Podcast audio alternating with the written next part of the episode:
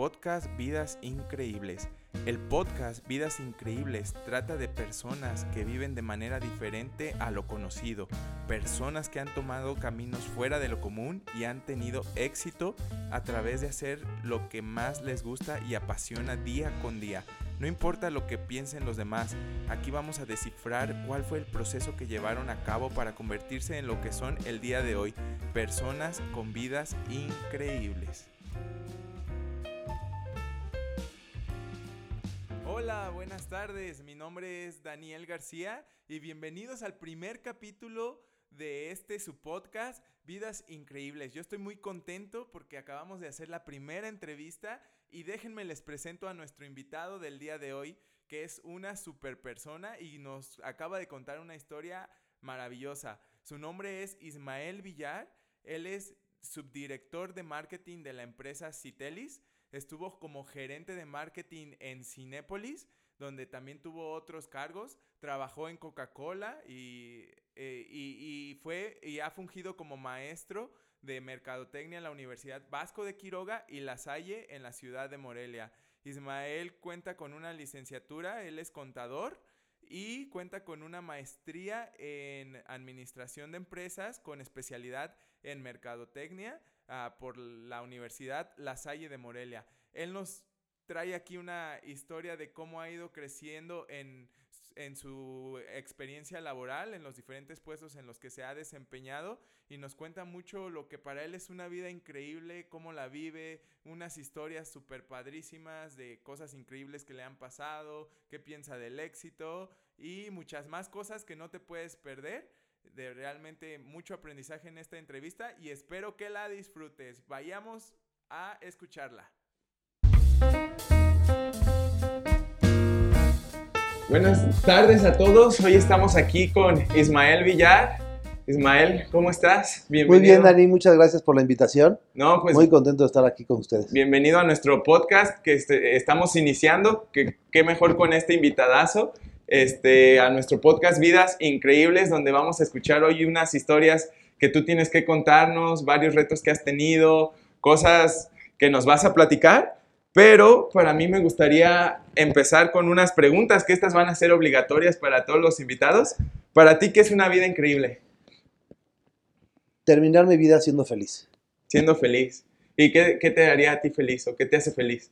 ¿Qué me hace feliz? Mis hijos, mi familia, mi trabajo He tenido la oportunidad de estar en el trabajo más divertido de una empresa, como en el de Cinépolis, donde manejaba las licencias, las promociones.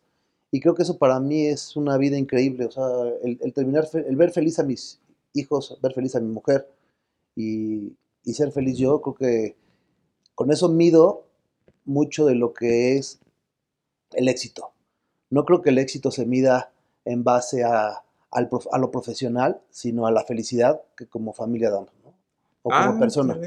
Pues mira, fíjate que le acabas de dar a nuestra segunda pregunta, que es cómo defines el éxito, pero síguele con... El éxito yo lo defino como felicidad. O sea, es más fácil que una persona feliz sea exitosa a que una persona exitosa profesionalmente sea feliz.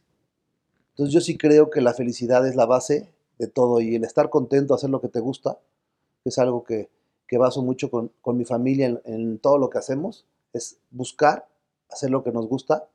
Sé que hay cierta edad donde son obligaciones, pero tratar de llegar a hacer lo que nos gusta y creo que sobre eso. Dale.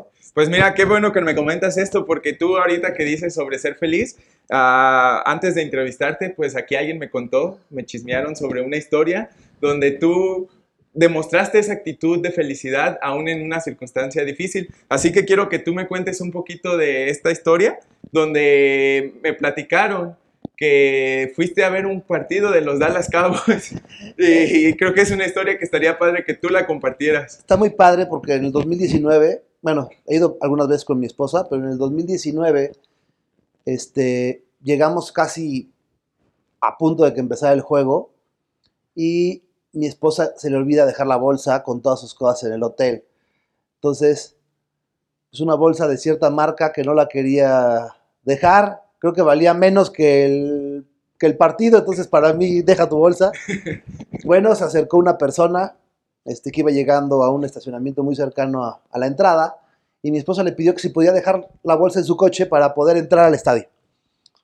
Nos dieron permiso, entramos, disfrutamos el juego, nos echamos unos drinks, ganaron los Cowboys y al salir esperamos a la persona del coche y cuál es la sorpresa que nos encontramos que era la salida y el estacionamiento de todos los jugadores.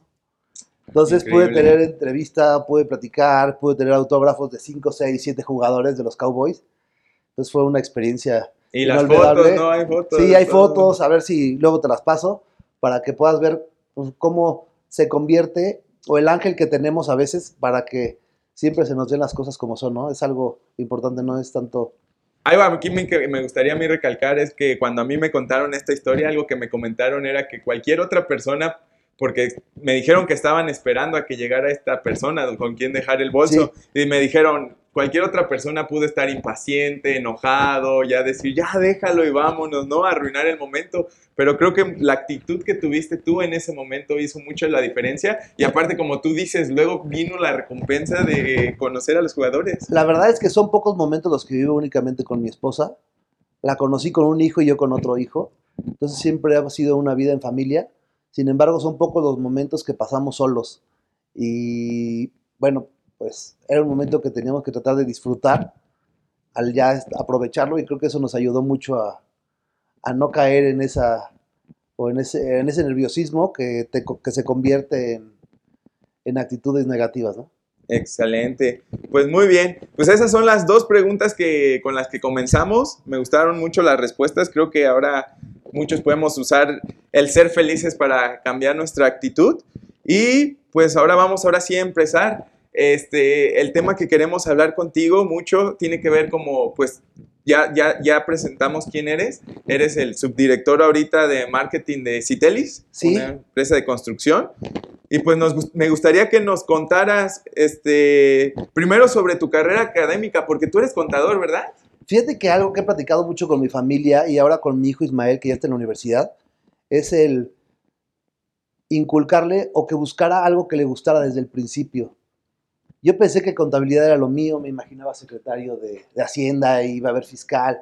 Entro a la carrera y no me gustaba, pero diferentes circunstancias yo no me podía salir. Mi papá me la estaba pagando con mucho esfuerzo y la tenía que aprovechar, o sea, era como... Y, no, y no dominaba ni conocía la carrera de marketing. Entonces, las circunstancias me llevan a, a entrar a trabajar a gobierno.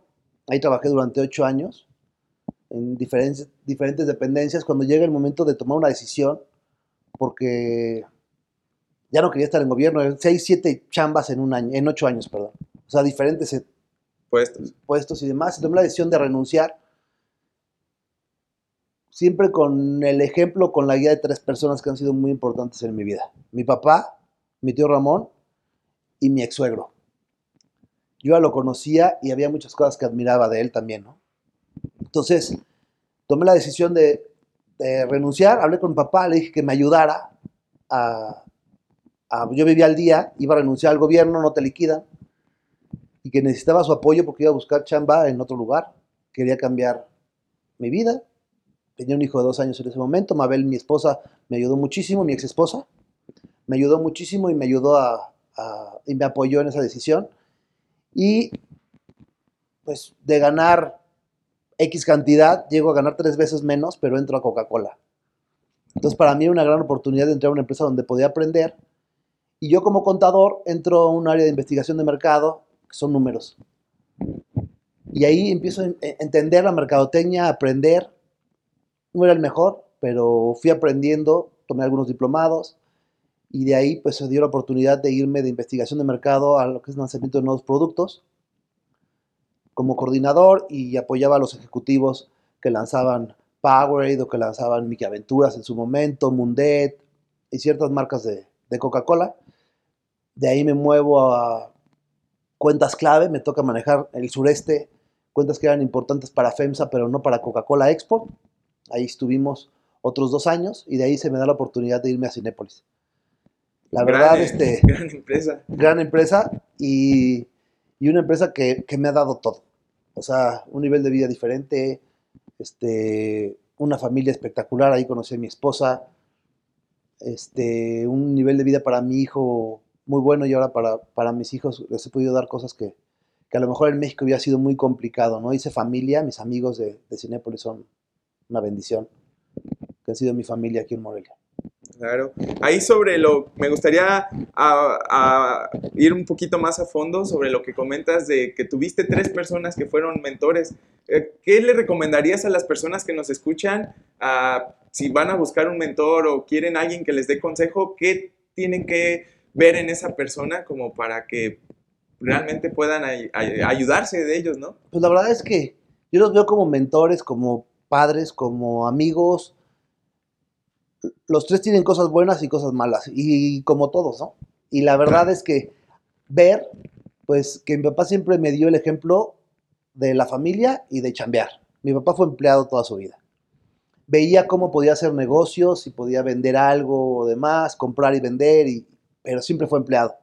Y siempre estuvo trabajando, pero también nunca dejó de estar conviviendo con nosotros por su chamba, sino siempre vio la forma de estar los fines de semana en nuestros juegos de fútbol americano, en nuestros entrenamientos, ver cómo estábamos, o siempre esa convivencia con él fundamental. Mi mamá ama de casa, pero siempre nos impulsaba. Mi tío Ramón, al revés de, mi papá, él está casado con una hermana de mi mamá, ni siquiera era mi tío de sangre, pero él me dio mi primera chamba. Él tenía un taller mecánico y una taquería. Y la verdad es que, pues de mesero o recibiendo carros, ese fue, mi primer, chamba. Y maravilloso porque le aprendes a cuál era la visión de atención al cliente que siempre tenía, era su diferenciador, claro, tanto en la taquería como en el taller en México. Y le fue muy bien y vivió muy bien. Yo admiraba la forma y lo que le daba a sus hijos, cómo nos trataba a nosotros. Yo no podía ir a trabajar todos los días porque tenía que ir a, a la escuela, te iba a mis entrenamientos de americano, pero iba los fines de semana un rato al taller o iba en vacaciones, sí, completo. Y era la convivencia con mi tío Ramón, que para mí es otro padre, y que, bueno, siempre lo admiré en la forma de cómo nos trató a nosotros, a sus hijos, y cómo trabajaba o veía, ¿no? Claro. Con sus cosas buenas, sus cosas malas, pero las tratas de agarrar. ¿Qué le digo a la gente? Que vea las cosas buenas de la gente que está alrededor de ella y ver de qué puede aprender. Y de mi ex suegro, pues la verdad es que es un gran tipo, Jorge Trujillo, siempre nos ayudó como pareja, a mi esposa y a mí, a mi ex esposa y a mí, a Mabel y a mí. Y eso, a ver la forma en que él trataba, pues también era divorciado, ver cómo él trataba a su ex esposa a mí me ayudó mucho a saber que, que yo tenía que tener una muy buena relación cuando me divorcié porque era lo menos que se merecía que trataran a su hija como él trataba a su ex esposa. Claro. Entonces, para mí fue un gran ejemplo porque también ha sido trabajador, empresario y siempre viendo cómo puede generar. Y, y sus negocios, sus pláticas, siempre me llevaron a tomar la decisión de dejar la parte de donde yo trabajaba en, el sector público para venirme al privado, para tratar de, de crecer y buscar. Entonces, eso para mí es fundamental en mi vida, esas tres personas. Claro, que lo que yo veo es que los admirabas desde Los admiraba mucho en diferentes cosas y y Pues bueno, nada más ahora vive Jorge, mi ex suegro, mi papá y mi tío ya no. Pero lo sigo admirando mucho, ¿no? Lo sigo viendo cómo lucha y cómo ve por su familia, Claro. siempre. Y su forma de chambear, y para mí ha sido un gran ejemplo. Ok, entonces pues esa es una buena respuesta para los que estén buscando un mentor o que necesiten consejos, vayan con alguien que ustedes admiran. Melo, este, tú comentaste que no te gustaba mucho la carrera de contador. Si tú ahorita te pudieras dar un consejo al Melo de antes de la universidad, ¿le dirías que estudiara lo mismo o qué cambiarías ahí? No sé si estudiara lo mismo, pero ver platicado con muchos licenciados, con mucha gente que tuviera cierta carrera y que me platicara lo que realmente se hace y cómo se hace. A lo mejor no me, dedic- me dedicaría a arquitectura o me dedicaría a la medicina, no lo sé. Pero sí entender qué es lo que realmente te gusta. Yo platicando con mi hijo, platicando con amigos, siempre les digo que busquen lo que realmente les gusta, que a mí me cayó de suerte al entrar a una empresa en mercadotecnia, donde fui aprendiendo, me gustó, me capacité para, pero no dominaba y me costó más trabajo, ¿no? Claro. Sin embargo, caí en algo que me encanta, como te lo comentaba, caí en Cinépolis, en, yo creo que el puesto más divertido de la empresa era el mío, hacer promociones, comprar licencias, hacer promocionales, este, ver las películas antes que todo para poder tener una visión de lo que podías comprar, hacer o, o quitar, buscar tener más asistentes, luchar contra la competencia con promociones. Me gustaba mucho. Y, y caí en algo que me gusta, a lo cual yo les diría que se informen de todas las carreras para que realmente se dediquen a lo que quieren. Si tú te dedicas a lo que quieres, vas a ser feliz. Claro. Muy bien. Este, bueno, ya nos contaste que tu primera experiencia laboral fue en un eh, de mesero. ¿En qué te gastaste tu primer sueldo? ¿En qué me gasté mi primer sueldo de mesero? Pues, en taxis, en metro, en tortas, en la salida con mis amigos. La verdad es que e, era un chavo que me gustaba mucho el deporte, entonces no, no tomaba, pero sí me gustaba mucho pues, ir a comer. Claro. Cochinadas, tacos, guaraches, lo que encontrara en la calle, ¿no? Yo, convivir con mis amigos. Entonces, yo creo que ahí se fueron mis, mi primer sueldo. ¿Y tomas o no tomas? Sí, sí tomo. Este, hubo una época en la que tomé mucho más que ahorita. La verdad es que esa parte también es algo importante en una vida increíble, el cómo puedes cambiar ciertos hábitos para bien y para mal.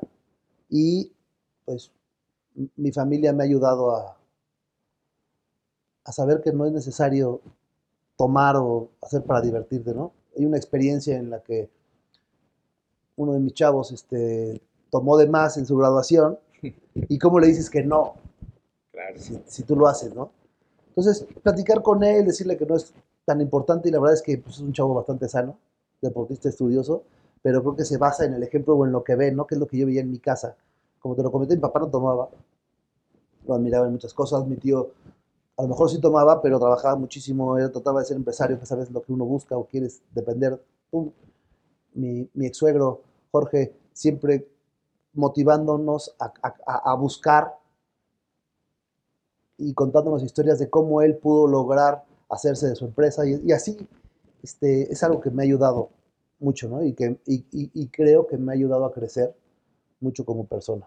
Ya. Ahorita comentabas que, era- que hacías deporte. ¿Qué deporte es el que practicas o Mira, yo jugaba fútbol americano, ahorita me gusta mucho el tenis, a un nivel este, de señor, pero de chavo jugaba fútbol americano, no era lo mío al principio, yo empecé 12 o 13 años, los niños con los que yo jugaba o la generación habían empezado desde los 8, desde los 7 años, habían Sí. jugar mucho mejor, pero siempre he sido muy terco. Entonces, jugué desde los 12, 13 hasta los 21 y llegué a ser titular, llegué a jugar mucho tiempo. Cuando, cuando empecé, pues entraba a las cinco jugadas reglamentarias, pero yo era feliz el yendo a entrenar y el estando ahí.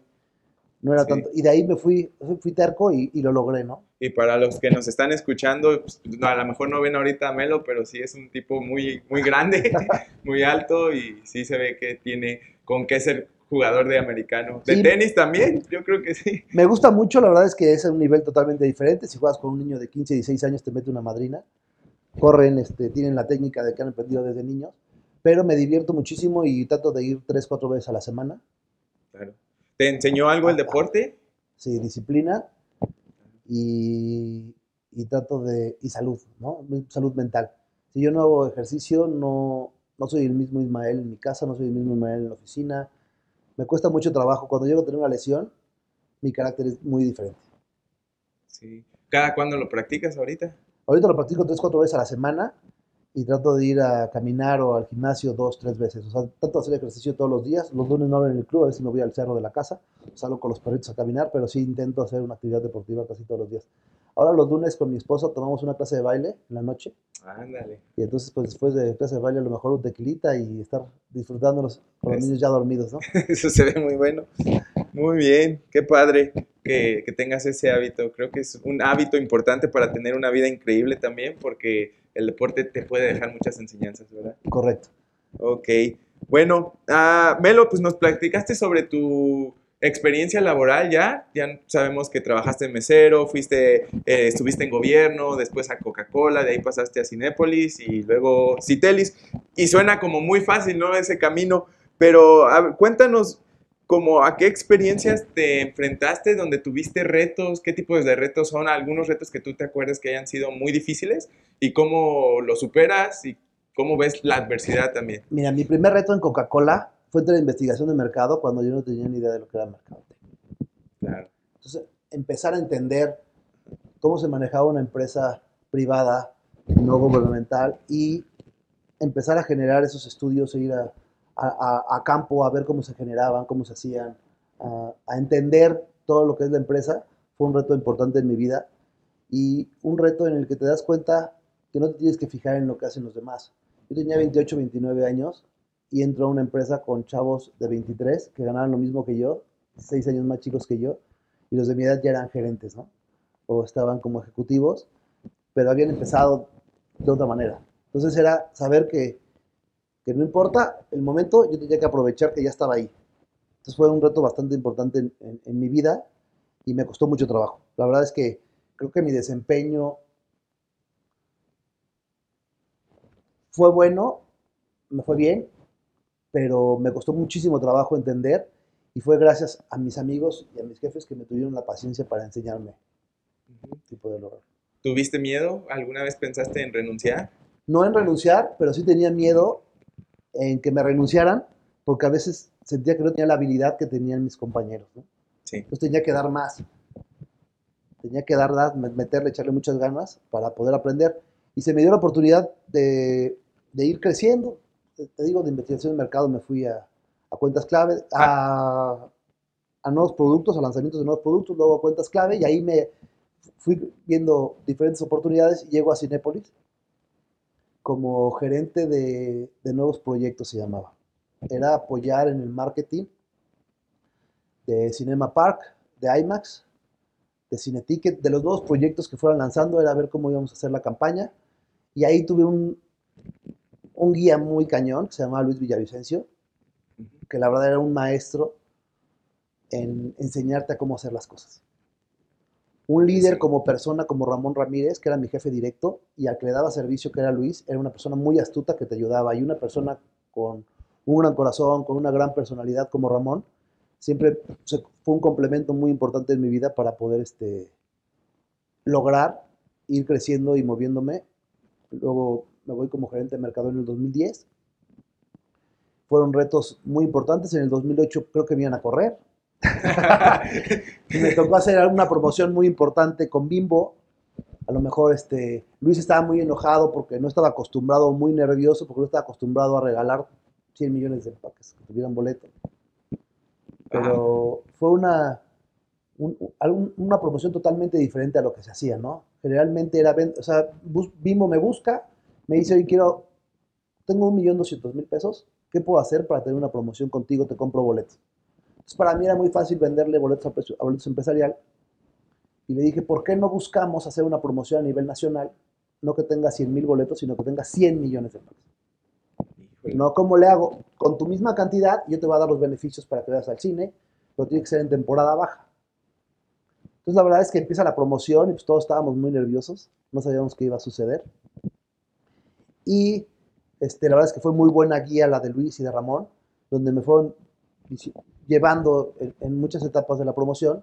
Samuel Bolaños era el ejecutivo de, cuenta, un gran amigo, hermano, algo de lo que me ha dado Cinépolis, que quiero muchísimo, ahora en España como director comercial de Cinépolis.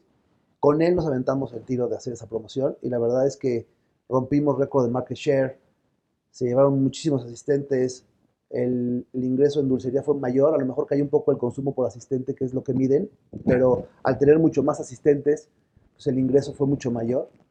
Entonces fue una promoción que de inicio fue muy tensa, pero cuando terminó me pidieron hacer dos o tres para el siguiente año, Entonces, Increíble. cambiamos como el chip de lo que se venía haciendo a lo que se podía hacer. Yo vi la necesidad de que ellos necesitaban más empaques. Yo les vendí esa necesidad sabiendo que la necesidad era para mi asistente, ¿no? O sea, fue entender cuál era la necesidad de la persona con la que estaba negociando para poder ejecutarla.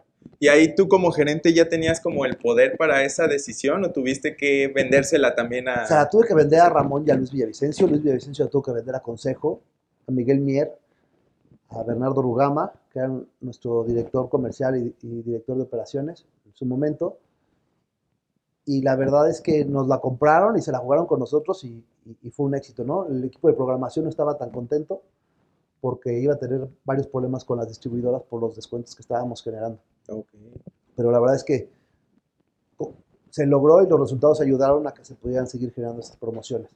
Otro reto importante fue el, único récord Guinness que tuvo Cinépolis, hasta donde yo estuve, creo que ya lo volvieron a hacer, el hacer la torre de vasos más grande del mundo como promocional de Star Wars. También fue un reto increíble y super padre, se fue en el 2015. La pueden checar en internet, ¿no? La pueden checar en internet. Creo que en el 2018 la repitieron, pero ya no con Star Wars, sino con Avengers.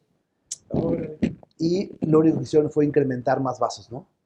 Pero bueno, me quedo con, con que se creó la idea, se hizo la idea, se vio el cómo. Es una promoción que se hizo sin un cero, de, sin cero pesos de presupuesto. O sea, se planeó, la, el equipo de, de Pink, que, nos, era un proveedor, nos generó toda la estrategia de, bueno, creó todos los vasos, nos ayudó con la licencia de, de Disney, nosotros vimos este, con ellos la logística y lo que hicimos fue que le hicimos en conjunto, ellos pagaron todo y yo les pagué cuando vendí los vasos como un promocional exclusivo. Entonces hago la, se hace la, esa, o sea, la película se venden todos los vasos y con ese dinero se le paga a la agencia, entonces fue cero riesgo para, para Cinepolis. Oh, buenísima idea. ¿Y esa idea cómo se te ocurrió? La verdad es que fue en conjunto con Pink Solutions, Morris y Gaby. En su momento me presentan a hacer un récord Guinness. Les dije, sí, pero vamos a casarnos con una licencia importante. Vamos a hacerlo de Star Wars. Vamos a darle un motivo a, para que, pues yo hago vasos y luego quedo con 42 mil vasos, ¿no? Sí. O sea, entonces teníamos que darle como un, cómo los íbamos a vender. Y empezamos a, a detonar. La idea del récord Guinness fue de ellos. Y la idea de cómo ir cerrándolo y cómo hacerlo, de ir con la, con la licencia de Disney y hacer, fue en conjunto. Y de esa manera pudimos lograrlo. ¿no? Increíble. Aquí se me viene una pregunta que se me haría muy interesante ahorita que nos la respondieras. Y es, ¿tú tienes como algún método, algún, no sé, ritual para, pues estando en el área de marketing, me imagino que tienes que ser súper creativo y, cada, y siempre estar innovando. ¿Cómo le haces para que vengan esas brillantes ideas a ti y todas las cosas que haces ahora, por ejemplo, en Citelis? No sé si te venga un caso, pero sí tienes como algo que te ayude a que te vengan ideas de Mira, la verdad es que creo que uno de mis, bueno, yo creía que uno de mis grandes potenciales era la negociación. Entonces, me di cuenta cuando llegué a una empresa como Citelis que tiene un presupuesto menor o que mi área tiene un presupuesto menor al que manejaba en Coca-Cola o manejaba en Cinepolis, que no tenía el mismo poder de negociación. Entonces tienes que innovar para poder generar, y la innovación viene en la negociación o en lo que quieres crear, lo demás. Y, y creo que dejar y escuchar a tu equipo es importantísimo para innovar y en conjunto poder lograr no estar a la vanguardia. Por ejemplo, ahorita trabajamos con una empresa que se llama Blue Box, que, que, nos ayuda mucho en la innovación y nos trae proyectos que nos pueden generar. Pero te voy a platicar algo que, que genera en, en, ahora en, en Citelis. En Citelis nos buscaban mucho para que les vendiéramos un espacio para que ellos activaran cosas. Sí. Entonces nos dimos cuenta que ellos necesitan ver su marca, pero no nos gustaban sus activaciones o sus decoraciones. Entonces, en el 2018 que entré a Citelis, hicimos una estrategia en conjunto con el equipo, con mi jefe y, con, y con el equipo que depende de mí, de generar unas catrinas gigantes que puedan tener una personalidad o diferentes personalidades dependiendo de la marca. Entonces le pudimos vender a Telcel, a Cinépolis, a los restaurantes, a Megacable, a zapaterías de la galería, este, este, estas Catrinas y eso nos ayudó a generar el ingreso para que se pagaran solas. Entonces logramos tener activaciones de nuestro agrado, de nuestro gusto, con un concepto que se pagan directamente con los proveedores. Ellos necesitan estar o tener presencia en nuestras plazas y nosotros necesitamos activar y generar experiencia en nuestros visitantes. Creo que la innovación más grande que he tenido, o la bendición más grande para innovar, es que he tenido jefes muy, muy innovadores. Bernardo Rugama, Luis Villavicencio, Ramón Ramírez en Cinépolis, Miguel Mier es una persona que le gusta que innoven todo el tiempo, en todo momento, y nos motivan a. Y en el tema de, de Citelis, Eduardo Ramírez y José, mi jefe, son muy innovadores. Ellos mismos te, te, te detonan lo que está sucediendo en el mundo, te avisan lo que ven y te ayuda a innovar y mejorar, ¿no? O sea, innovar no es necesariamente empezar desde cero una idea, sino mejorar a veces algo que ya está bien Sí. o entender cuál es la necesidad de la otra persona para hacer. Te platico. En 2019 me busco una empresa para venderme publicidad en Morelia. Le dije que no tenía los mejores espacios para que yo comprara publicidad, pero que le podía ayudar para que ellos tuvieran esa- esos espacios.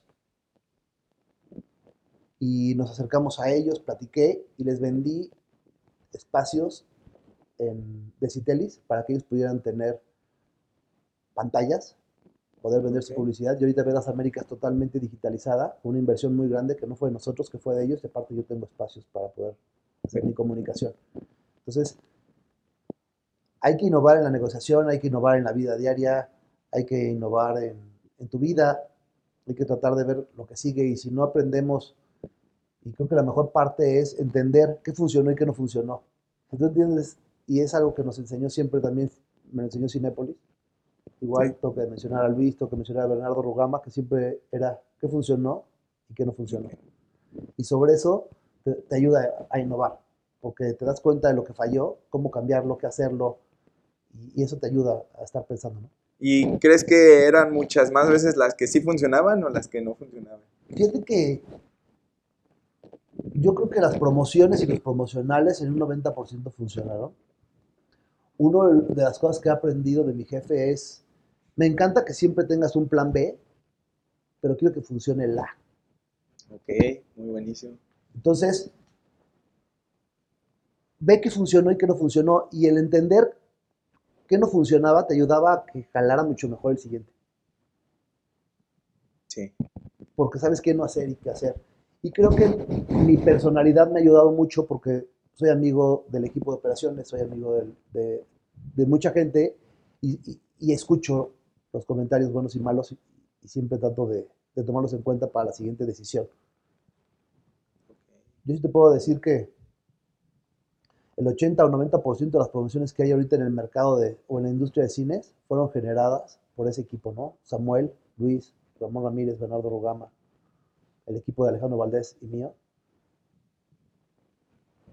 Porque empezamos casi de cero y, y logramos como que mucho de lo que se está haciendo ahorita es seguir con mejoras, claro, lo que se inició en su momento. Ok. Tú ahorita, pues ya eres subdirector, me imagino que tienes mucha gente también a tu cargo. ¿Tú cómo haces para darle a ellos esas herramientas para que también sean creativos e innovadores? La verdad es, es dejarlo ser, escuchar todas las ideas y, y tratar, la verdad es que me ha tocado la suerte de tener equipos que son muy innovadores, muy creativos y creo que los he sabido escuchar y he sabido a lo mejor solo retroalimentar sus ideas para que se puedan ejecutar de una manera correcta. Increíble. Yo creo que ahorita que la gente está escuchando esto, a lo mejor muchos dicen, yo quiero formar parte del equipo de Ismael Villar. ¿Qué consejo les darías a estas personas para, qué, o qué ves tú en, en las personas para que formen parte de, tu- de tu equipo? La verdad es la actitud, que siempre estén.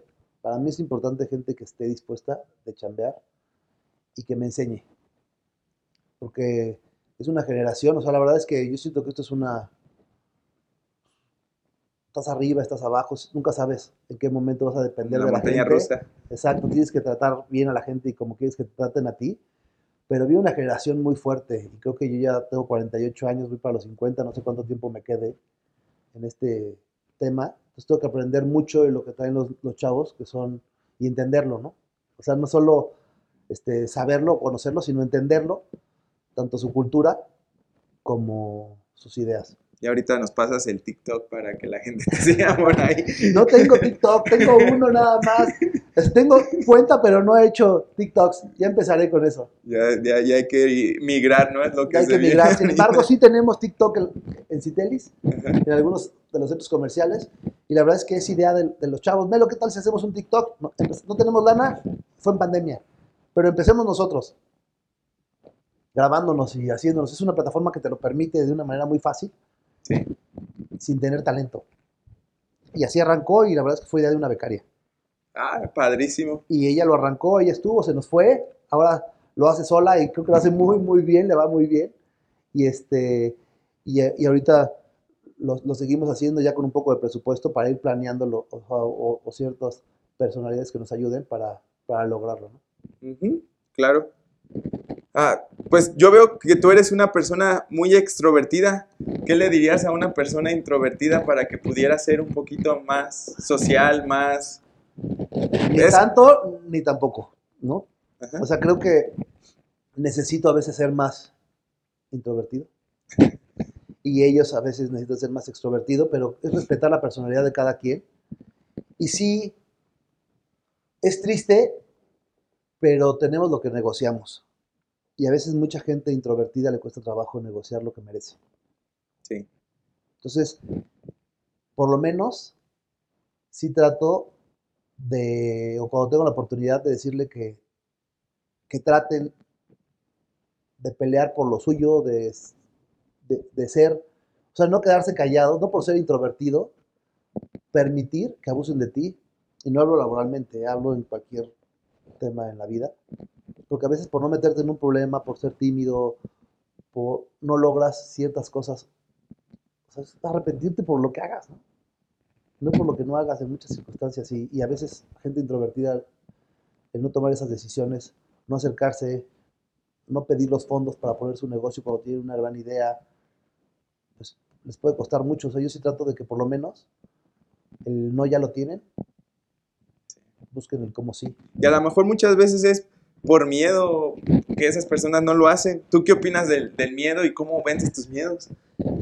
Bueno, el miedo es una de las partes más difíciles de controlar en el, en el ser humano y, y, es muy difícil venderlo. Yo tengo mucho miedo a subirme a las escaleras de bombero, por ejemplo.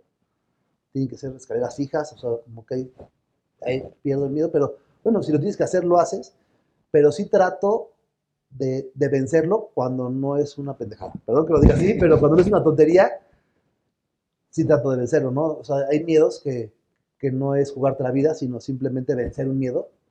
Sí trato de, de, de lograrlo. Y, y, bueno, pues sé que el no ya lo tengo. Si logro un sí, es un beneficio, es algo muy padre para mí. ¿no? Eso está buenísimo para llevárnoslo el día de hoy todos. Yo me quedo mucho con lo de somos, tenemos lo que negociamos y el no ya lo tenemos. Entonces. Claro, ¿cuánta gente no te dice, oye, ¿por qué gana más? Porque tú aceptaste tus condiciones. Exacto. ¿Cuánta gente dice, es que mi esposa no me deja? Oye, ¿cuántas veces lo has platicado con tu esposa?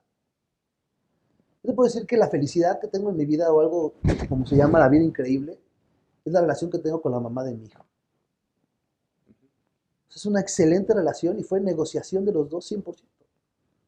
O sea, yo quería seguir viendo a mi hijo, seguir conviviendo muchísimo con mi hijo. Ella necesitaba mi apoyo porque ella siempre se dedicó a mi hijo. Ella, ella es licenciada, pero siempre se, se, se dedicó a mi hijo.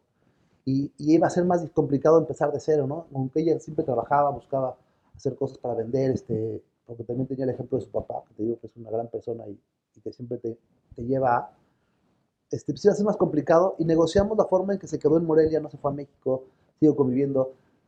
Su esposo se lleva de poca madre con mi esposa, estudiaron juntos la prepa, este, pudimos estar en la graduación de mi hijo los cinco en una mesa padrísimo. Tuve un accidente en el 2019 y fueron a verme a mi casa a, saludar. Mi esposa lo recibió. Entonces, esa parte creo que es fundamental. Para mí ha sido uno de los grandes éxitos en mi vida poder haber logrado esa negociación con ella, uh -huh. porque no es fácil, ¿no? Sí.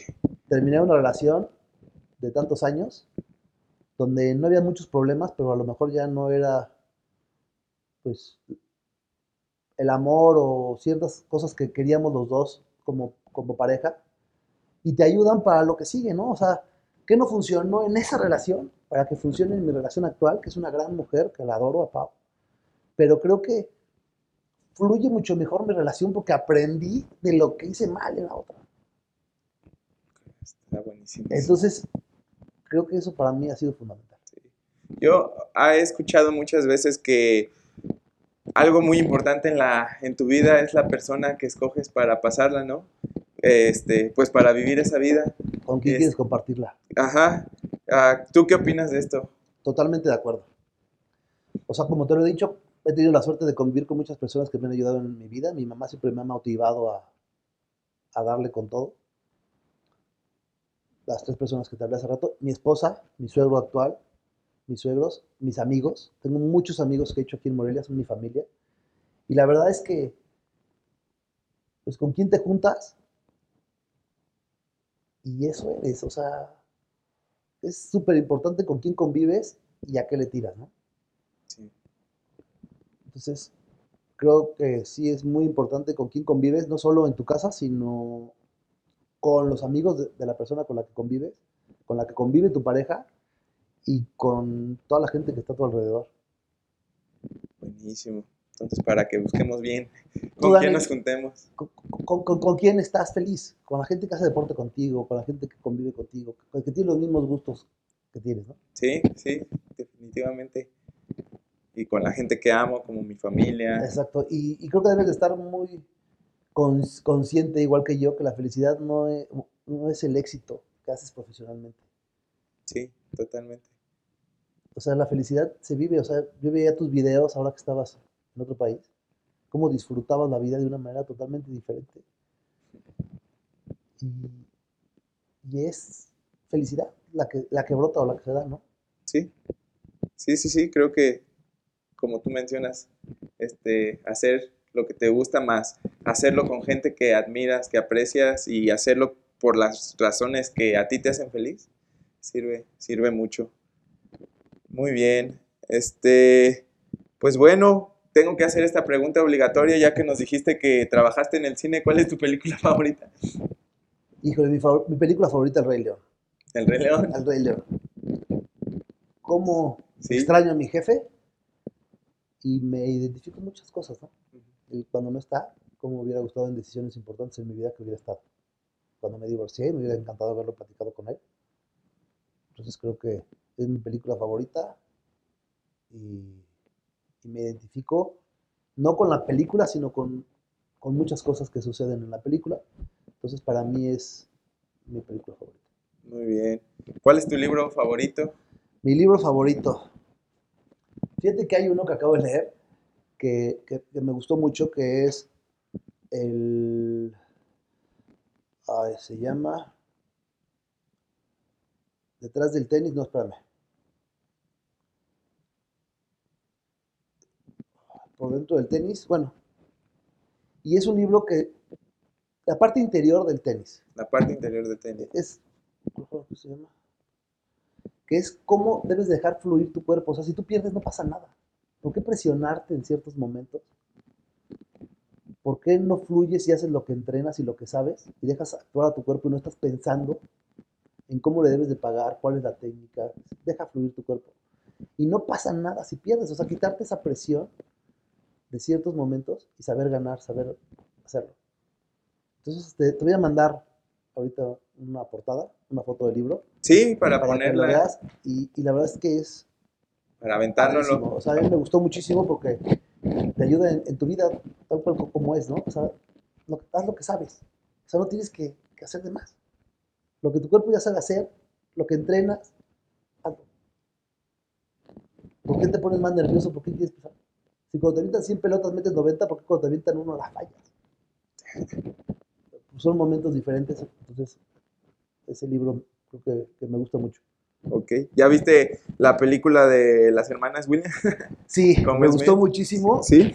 y me gustó mucho la ambición del chavo y lo que le creyó. O sea, ¿cuántas personas tienen la posibilidad de creer en lo que sus papás tienen y no lo creen y no lo hacen? Sí, muchísimo.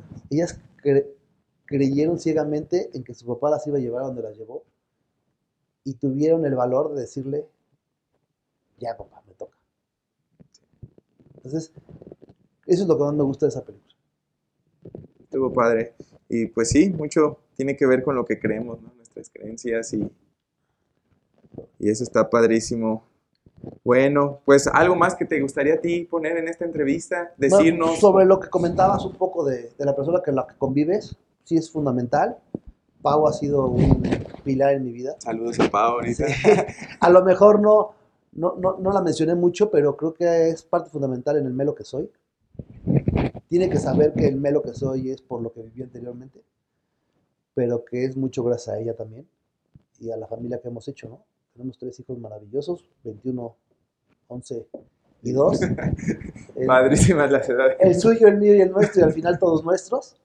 Y este y es un pilar que te ayuda a motivarte a seguir chingándole, ¿no? Porque no sabes hasta cuándo ni cómo. Buenísimo. Dani, Pues, muchísimas gracias ¿algo por más, la Melo? invitación. No, ¿Ah, agradecerte, muchísimas gracias. No, creo Ojalá que estuvo increíble, me encantó. Nos dejas realmente con muchos conocimientos, mu- muchos aprendizajes, este, muchas ganas de ponerlos en práctica, a aplicar lo que acabas de comentar. Yo quiero ahorita empezar a, a aplicar todo esto, dejar de tener los miedos, como tú comentas, y, y echarle ganas a, a la vida, porque de eso se trata. De eso se trata. Disfrutarla, no hacer lo que te gusta. Sí, ¿verdad? Yo me platico con, con, con mi hijo y es, si haces lo que te gusta, no importa que sea, te va a ir mejor que, que si no lo haces. Bueno, Melo, es si, si- si- alguien quisiera contactarte para hablar de esta plática o algo, Ahí está ¿por mi dónde? teléfono, tú lo tienes, tienes mis redes sociales y Para poner, ¿cómo apareces en Instagram, Facebook? ¿Dónde sería más factible? este Ismael Villar, Ismael Villar. Ismael Villar estoy en Facebook y en Melambres, me la- en Instagram. Sí, porque eh, eh, es, es muy fan de, la, de los alambres, me imagino. Sí, De los asados. me gustan mucho. Sí, hemos visto ahí videos. Luego, si lo siguen en, en- en Facebook, van a ver varias fotos. Ya nos, te- nos tendrás que invitar a uno de esos. Tengo amigos que los hacen muy bien y que nos encanta juntar a nuestras familias y convivir. Te digo que se ha hecho como una familia, he hecho una familia aquí en Morelia con varios de ellos. Y este, Juan Bernardo, Pantoja, José, Robert, con muchos amigos con los que nos juntamos para eh, los fines de semana o así, que aparte nuestras familias se llevan muy bien, entonces es nuestra convivencia familiar a veces. Grandes personas que ojalá algún día podamos tener aquí en el programa. Me parece perfecto, con gusto te los voy a presentar para que vengan. Este, grandes historias de vida también. Muy bien. Pues Como la tuya, Dani.